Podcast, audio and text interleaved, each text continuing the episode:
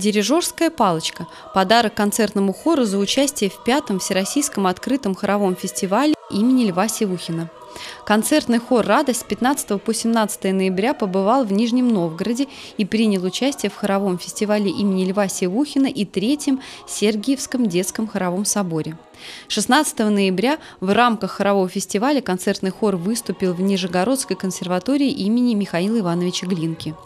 За высокий профессионализм и исполнительское мастерство президент Нижегородской консерватории и художественный руководитель фестиваля вручил Татьяне Арамовне Ждановой диплом лауреата фестиваля и символ мастерства – дирижерскую палочку. 17 ноября по благословению митрополита Нижегородского и Арзамасского Георгия в соборе в честь святителя и чудотворца Николая состоялся Третий Сергиевский детский хоровой собор. Мероприятие организовал отдел культуры Нижегородской епархии. В хоровом соборе приняли участие 320 человек.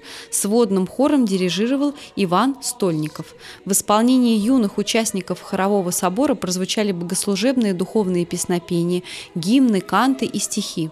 По традиции, часть исполняемых произведений была посвящена преподобному Сергию Радонежскому. Между выступлениями коллективов прозвучали стихи о преподобном Сергии игумена Виссариона.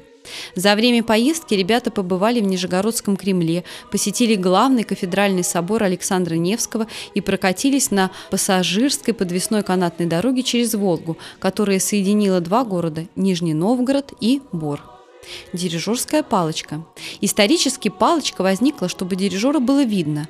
Палочка удлиняет руку. Длинный предмет виден лучше, особенно в опере, где дистанция колоссальная.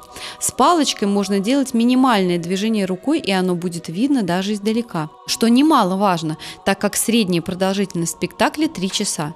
И если дирижер 3 часа будет изображать рукой амплитуду палочки, то он очень устанет. Палочка – это эргономика.